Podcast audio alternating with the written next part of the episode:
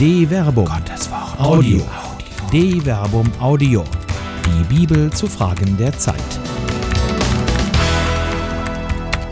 Von Maria 2.0 zur Wahrheit. Launische und launige Gedanken von Till Magnus Steiner. In der Kirche herrscht sowohl die Zeit des angerührten Betons als auch der Beginn einer Revolution. Während drinnen die Krisen verwaltet werden, wird draußen protestiert. Selbst die Gottesmutter bedürfe eines Updates. Die alte Version genüge wohl nicht mehr. Doch die Stimme dieser Maria 2.0 hat es verdient, gehört zu werden. Auch wenn bestimmte Kreise am liebsten mit Paulus die Frauen in der Kirche zum Schweigen bringen wollen. Denn Gott ist nicht ein Gott der Unordnung, sondern ein Gott des Friedens. Wie es in allen Gemeinden der Heiligen üblich ist, sollen die Frauen in den Versammlungen schweigen. Es ist ihnen nicht gestattet, zu reden. Sie sollen sich unterordnen, wie auch das Gesetz sagt. 1 Korinther Kapitel 14, Vers 33 bis 34. Die Forderungen der Frauen sind in der langen Geschichte der Tradition unerhört. Zugang für Frauen zu allen Kirchenämtern, ein radikaler Gedanke, so wie damals in der Zeit des Neuen Testament Priscilla zusammen mit ihrem Ehemann Aquila die Gemeinde in Ephesus leiteten.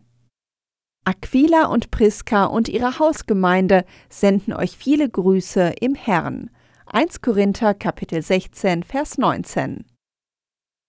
Aber nicht alles, was in der Bibel steht, ist ja verpflichtend für die Gegenwart. Schließlich leben wir ja auch nicht mehr in einer Gesellschaft, in der ein Mann beliebig viele Frauen heiraten kann.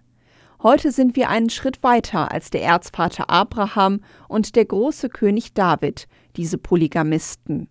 Die Ehe zwischen zwei Menschen ist ein hohes und zu schützendes Gut, ein christlicher Wert. Deshalb durfte ein Bischof ja auch nur eine einzige Frau heiraten. Wer das Amt eines Bischofs anstrebt, der strebt nach einer großen Aufgabe. Deshalb soll der Bischof untadelig, Mann einer einzigen Frau, nüchtern, besonnen sein, von würdiger Haltung, gastfreundlich, fähig zu lehren. Er sei kein Trinker und kein gewalttätiger Mensch, sondern rücksichtsvoll.